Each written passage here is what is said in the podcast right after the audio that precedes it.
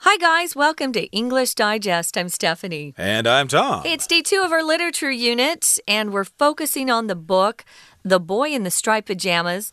I was looking up every time we get these literature units, I always check to see if there's been a movie Mm. that's been made from that particular book. I didn't see one for this, although it would be, I think, um, a pretty popular movie. Uh, I believe there was a movie made from this novel. Oh, I missed that entirely. I think the novel came out in 2006, and then the movie came out in 2008, about uh, two years later. But uh, yeah, in any case, if you're interested in this story, you've got a choice. You can see the movie or you can read the book. Of course, Mm-hmm. we recommend that you read the book because it will help you follow along and uh, look up new words and stuff like that, which is harder to do when you're watching a movie. So But there's again, so many more details in a book than a film. True, so true, yeah. Yeah, let's go ahead and read day two, guys. It's about the plot. It continues on, and then day three, we'll talk about the author and some of the themes of this particular novel.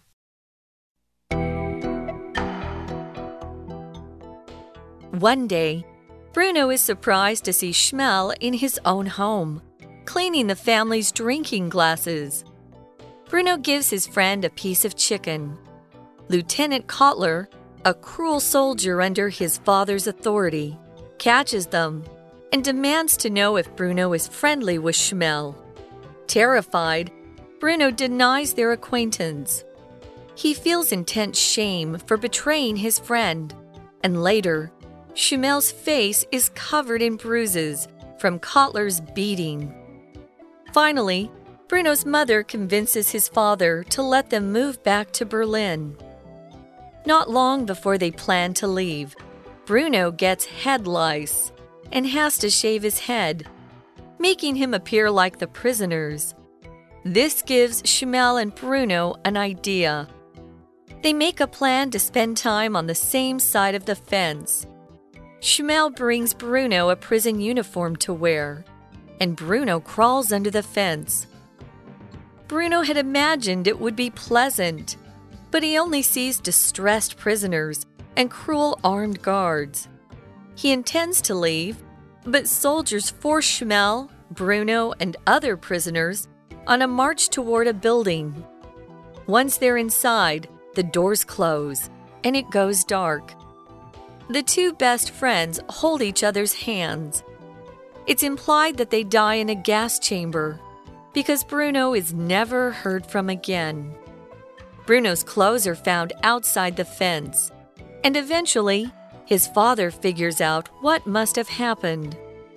The family is devastated, and the father, the commandant, soon loses the will to live. The novel ends with an ironic and veiled statement. Of course, all this happened a long time ago, and nothing like that could ever happen again. Not in this day and age. Okay, let's continue to summarize our featured novel for the month of October. The Boy in the Striped Pajamas. Again, it's a tale or a fable of friendship in tragic times during World War II and during the Holocaust. I should mention that uh, this book is kind of controversial because some people think it's uh, not really accurate historically and that uh, Germans wouldn't have been that nice, you know, but uh, we'll leave that up to you uh, to decide whether you think it's legitimate or not. But let's continue to summarize the novel. I think where we left off, we've got Bruno and Shmuel on the same side of the fence. Remember, Bruno is the German boy from Berlin, and he's kind of naive about these things. And so he goes under the fence and joins his friend Shmuel on their side of the fence, uh, where the prisoners are. And supposedly he's going to find out uh, exactly what's going on over there. So, yeah, let's continue here. One day, Bruno is surprised to see Shmuel in his own home, which means in Bruno's home, cleaning the family's drinking glasses. So, yeah, I guess he did not expect that. Shmuel is usually a prisoner on the other side of the fence, and now Shmuel is actually inside of Bruno's home cleaning their drinking glasses, making sure they're nice and clean so when they drink water, they don't get sick. That often happened in the prison camps, actually. If there were prisoners they thought that could be useful as servants outside the prison, they would uh, assign them different types of work. And sometimes that was even worse than living in the prison, believe it or not. So, yeah, he sees his old buddy in his own home, um, but he is working uh, as a servant, washing dishes, washing those drinking glasses. Bruno gives his friend a piece of chicken. Remember, Shmuel is quite thin, and Bruno's a good kid. Most kids are. They want to help. So he passes him a piece of chicken. Unfortunately, there's a really evil uh, soldier watching all of this, Lieutenant Kotler, and he's cruel. If you're cruel, you you really enjoy hurting other people. It's not that you just hurt them, you enjoy hurting people. So he catches uh, this happening, and even though he's a lower rank than Bruno's dad, because he's under his father's authority, it says, he catches these two boys and he thinks, oh, what's going on? And demands to know if Bruno is friendly with Shmuel. If you demand something, guys, you ask somebody something, but you don't really give them a choice. So you're pressing somebody or kind of forcing somebody to do what you want them to do. You demand something. A demand can be a noun or a verb. Here, of course, it's being used as a verb. So you're asking something of somebody, and it's almost like you don't give them a, a, a choice, you know? You don't say, Oh, would you please come and babysit for me tonight? You must come and babysit for me. So you hmm. don't give them a choice if you demand to, to know or do something. Uh, yeah, or you could demand to know the truth, for example. Hey, you stayed out late last night. I demand to know where you were. That sounds like a parent, yeah. A parent or a wife or something like that. But in oh. any case, yes, we've got this brutal and, and cruel soldier by the name of Lieutenant Kotler. And he's a lieutenant. Of course, there are different rankings in the Army. Mm -hmm. In the American Army, there's lieutenant, uh, what is it, captain, uh, lieutenant colonel, major, general, etc. Those are all different rankings in the American army, at least. So, this is an officer in the German army, and he's mad. What are you doing talking to Shmuel? He's a prisoner. So, of course, he's uh, uh, brutal with them, he's cruel, and he demands to know if Bruno is actually friendly with Shmuel. Okay, are you guys actually friends or something? Well, Bruno, of course, is terrified. He's very scared. Yeah. So, he denies their acquaintance. So, yeah, he does not want to admit that. He knows he'll get in big trouble there. So, he uh, decides to lie and say, oh no, I don't know him. I just happen to be giving him a piece of chicken just to be nice, but I actually don't know him. We're not friends at all. Yeah, terrified, guys, is uh, a stronger intensity than just being afraid or scared, right? If you're terrified, it's extreme fear that you're feeling. So he can see that Lieutenant Kotler's a mean, kind of cruel person, and he doesn't want, you know, that lieutenant to do anything to him. He feels intense shame, though, afterwards for betraying his friend. If you feel something that's intense, and it can be intense emotion, intense pain, intense joy, it just means to a very high degree. So you need to know what the word that follows it really means. Intense joy is good right? Intense shame is bad. If you're feeling shame, you're really embarrassed for doing something wrong yourself, and you wish you could hide away because you feel awful about what happened. Why does he feel shame? Well, he betrayed his friend. If you betray someone, it just means, let me give an example. If you have a friend, your friend, your best friend tells you a secret and you promise you'll never tell anybody.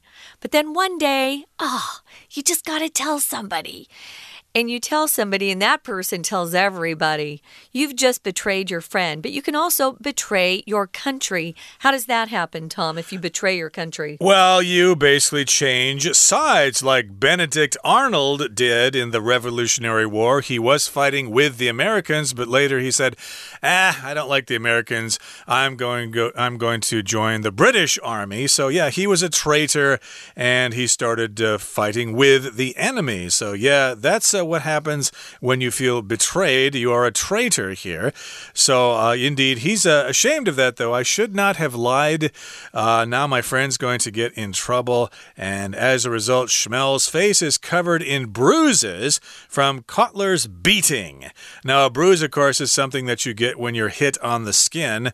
I don't really bruise that easily, but Oh, my do. wife does. Oh, I, If I she- bruise with anything. Oh, you do? Yeah, I notice you kind of get those brown spots on your skin if you bump into a door or purple, something like that. Purple, and then their first purple is blood coming to the skins, uh, uh, you know, coming close to the skin, and then it turns yellow as it improves. Mm, Right, so bruise here is being used as a noun, but uh, of course you could also use it as a verb.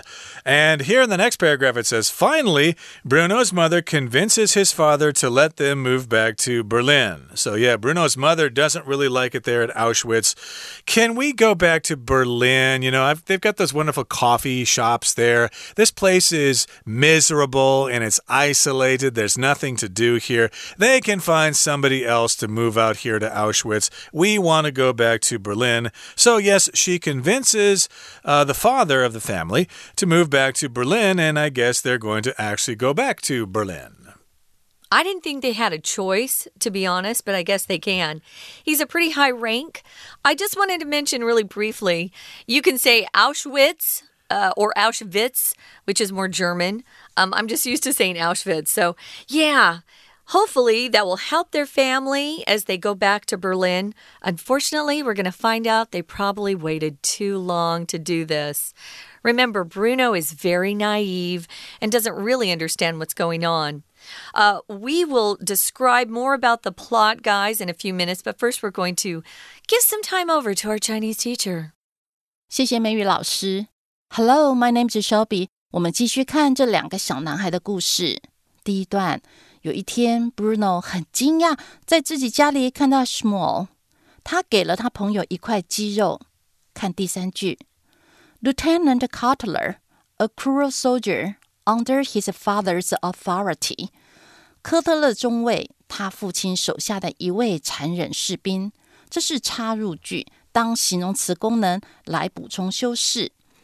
而其中的 under one's authority 表示有谁的同意授权，引申为在谁的手下。例如，He was working under the authority of the company president。他在董事长手下工作。逮到他们，并要求知道 Bruno 是否对 Shmuel 友好。下一句，terrified 吓坏了，Bruno 否认他们认识。形容词放在句首是省略连接词、主词等的分词构句，原来应该是 because he is terrified。后面 deny 拒绝 one's acquaintance 相识，拒绝某人的相识就表示不认识某人。下一句，他感到羞愧，因为背叛朋友，betray 出卖，betray his friends 出卖朋友，又或者 betray the secret 泄露机密。许莫尔的脸上布满了淤伤，be covered in something 或者 be covered with something 用什么覆盖着？bruises 伤痕，字尾加了 s 用复数表现被打得很惨。最后呢，Bruno 的母亲说服父亲，让他们搬回柏林。 We're going to take a quick break. Stay tuned. We'll be right back.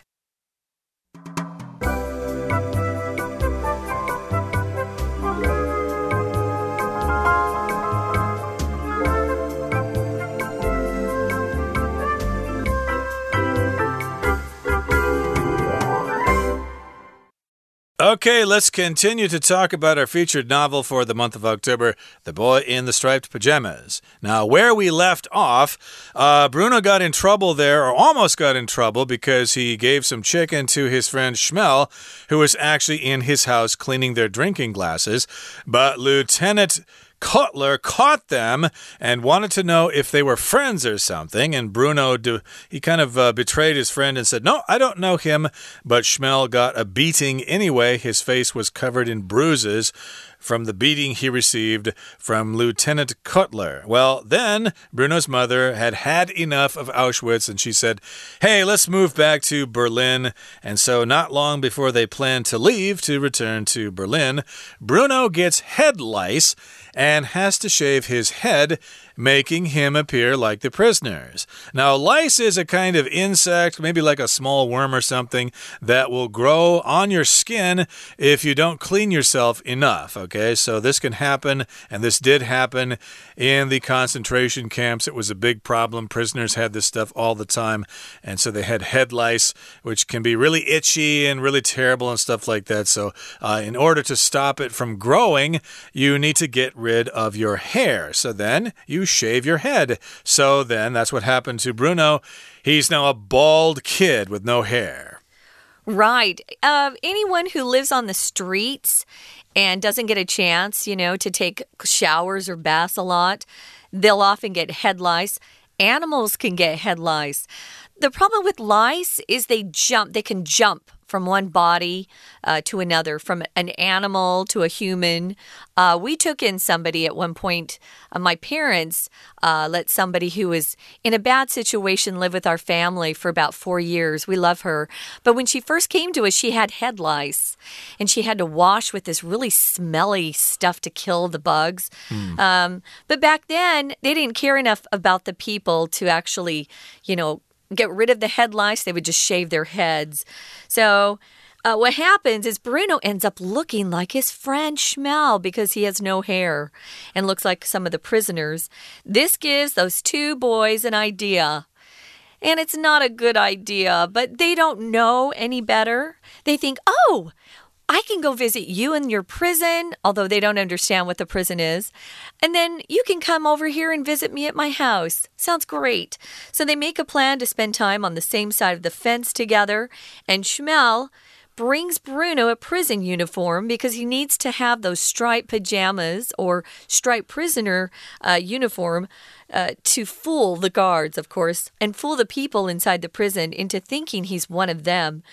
Bruno thinks this is great, and he actually crawls under the fence to go inside that prison. Yeah, that's what happened. It did not happen earlier. Uh, this is now what's happening in the story. So now they're on the same side of the fence with all the prisoners. Now, Bruno had imagined it would be pleasant, but he only sees distressed prisoners and cruel armed guards. So Bruno is indeed very naive here. He doesn't understand things. He had imagined that things would be pleasant on the other side of the fence. Hey, I'm going to go over there, wear this prison uniform. I'm going to be there with my friend. We're going to play ball and have a lot of fun. But uh, he only saw distressed prisoners, and then these armed guards were quite cruel. So, yeah, there were no fun and games going on over there on the other side of the fence. If you're distressed, that means you're very bothered by a very difficult situation. You have anxiety and you're scared of something, you're worried about something, and indeed, there is a lot of stress in a prison camp. You never know if someone's going to beat you or not. So, yes, you're distressed, you're sad, you're under pressure, and you're certainly not very happy. Well, he intends to leave, uh, but soldiers force the boys and other prisoners on a march toward a building before he can uh, get back under the fence and go home. Uh, indeed. So I guess uh, plans are kind of changing there. Uh, he went over there. He spent some time with his friend Shmuel, but he said, okay, well, it's been great, but I really need to go back home to my parents, and we're getting ready to return to Berlin. So, yes, he intended to leave, but something else happened before he could leave. The soldiers forced them on a march toward a building, and I think I know what the building they are referring to is. Mm -hmm. I think what's it called? It wasn't called the crematoria. What was it called? I'm not sure, but gas chamber. Gas chamber. That would be a very accurate description there. And they told them that they were going to have a shower because the gas was actually dispensed on something from something that looked like a shower head that we have in our bathrooms. But it was gas instead of liquid. Zyklon B, that uh, fertilizer or whatever, that pesticide that they turned into a gas to kill all those people. Yeah. But uh, yeah, they're being marched toward a building, and once they're inside, the doors close and it goes dark. I think that's basically how those things worked. And the two best friends hold each other's hands, and it's implied that they die in a gas chamber. Okay, so yes, they were all gassed to death, and then later on, they took the bodies and sent them to the crematorium, and they were burned there and then the smoke went up in the air and it had a really foul odor to it. So uh, I think I've read some uh, testimonies uh, from people who were in Auschwitz. The one by Primo Levi or Levy. Mm -hmm. I'm not quite sure if I got the name right there, but uh, yeah, his book is uh, definitely something you should check out. But yeah, it's implied. We don't really know for sure, but we probably pretty much know that they died in the gas chamber. Uh, because Bruno is basically never heard from again. If he did not go into the gas chamber, then where did he go? Well, Bruno's clothes are found outside the fence. And so finding their child's clothing gives the parents a clue of what happened. His father figures out what must have happened. It says here the family is devastated. If a family is devastated, it's probably because they've learned some news that just completely breaks their heart. Um, you can also say that a country was devastated by things like an earthquake or a. Um, a hurricane or tornado. Destroyed or completely ruined is something that's been devastated. Notice here it's the be verb. The family is devastated. We would never say the the family devastates or the family no. devastated. No, to be de devastated means something else outside of your control hurt you. So maybe you've lost your job and you had a close friend pass away and you just feel devastated. You can also say it like that. So the father, the commandant, uh, the big military leader for the German Nazi party. He loses his will to live. He's so sad that his son is gone. He wants to die himself. That's what to lose your will to live just means you want to die. Mm -hmm. There's no reason to keep on living here. I guess he's lost his uh, his excitement for the Third Reich and for Hitler and all that kind of stuff. Uh, I guess if you lose a child, that can be a big uh, change in your life there. So again, they're all devastated at the loss of Bruno, and we don't really know if the father decides to commit suicide at this certain point. But yeah, he did lose the will to live, and he's going to be depressed from then on. And the novel ends with an ironic and veiled statement. So, again, if something's ironic, it basically is not what you expect, okay? So, for example, uh, when I was in school, uh, one of my teachers kept telling all the students to never start smoking. It's bad for your health. You should not do it. Don't do something like that. It's very foolish. Yet, maybe uh, a year after I left high school, I saw that same teacher smoking in a restaurant. So that was ironic. Mm. It was something that I did not expect. And I guess he had been smoking for many years, but I guess he just didn't want the students to start. But in any case, case, yes, we've got an ironic statement at the end of the novel, a statement that we don't expect. And it's also veiled. Uh, veiled here is from the verb to veil something, which means to kind of hide something behind a piece of cloth, usually. Like the bride's face is veiled at the wedding until the veil is removed. So, yeah, there's a statement here that uh, is kind of a secret. We don't really know what it's trying to tell us. Yeah, they don't just come right out and say it. It's kind of subtle, I would say. Here's the statement Of course, all this happened a long time ago, and nothing like that could ever happen again. Ha ha ha. Not in this day and age. Which means our author is saying this is exactly what is going to happen again because people don't pay enough attention to history.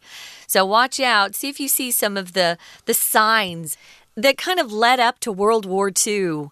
We don't want to go down the same path. Let's not go there. But yeah, actually, this stuff is still continuing to happen, unfortunately. Okay, so yeah, take what you will from this novel, and hopefully, we have inspired you to check it out or at least research this particular subject. And that brings us to the end of our explanation. We still need to hear from the Chinese teacher.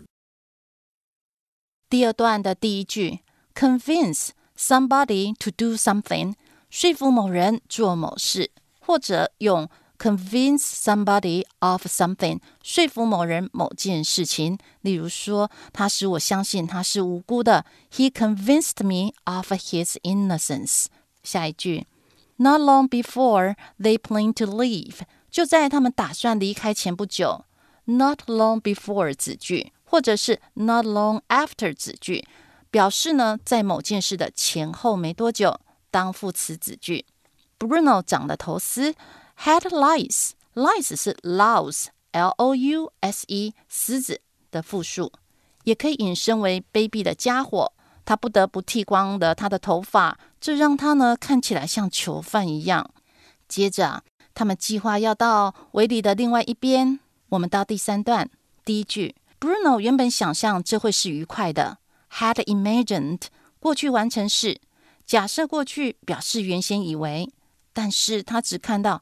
distressed prisoners and cruel armed guards，忧虑的囚犯和残忍的武装警卫。distress 使苦恼，distress oneself 某某人感到苦恼，字尾加上 ed 当形容词，烦恼的。armed 表示佩戴武器，这些呢都让 Bruno 很害怕，打算离开。下一句后面，士兵们强迫他们 on march 到一间的建筑物。 March 是行进或游行，惯用语 on the march 或者 on a march。例如说，The enemy are on the march，敌人出动了。没想到他们一进去，门就关上。到第五句，It's implied that 点点点，imply 暗示，这是一个据报道、据说、据暗示的句型。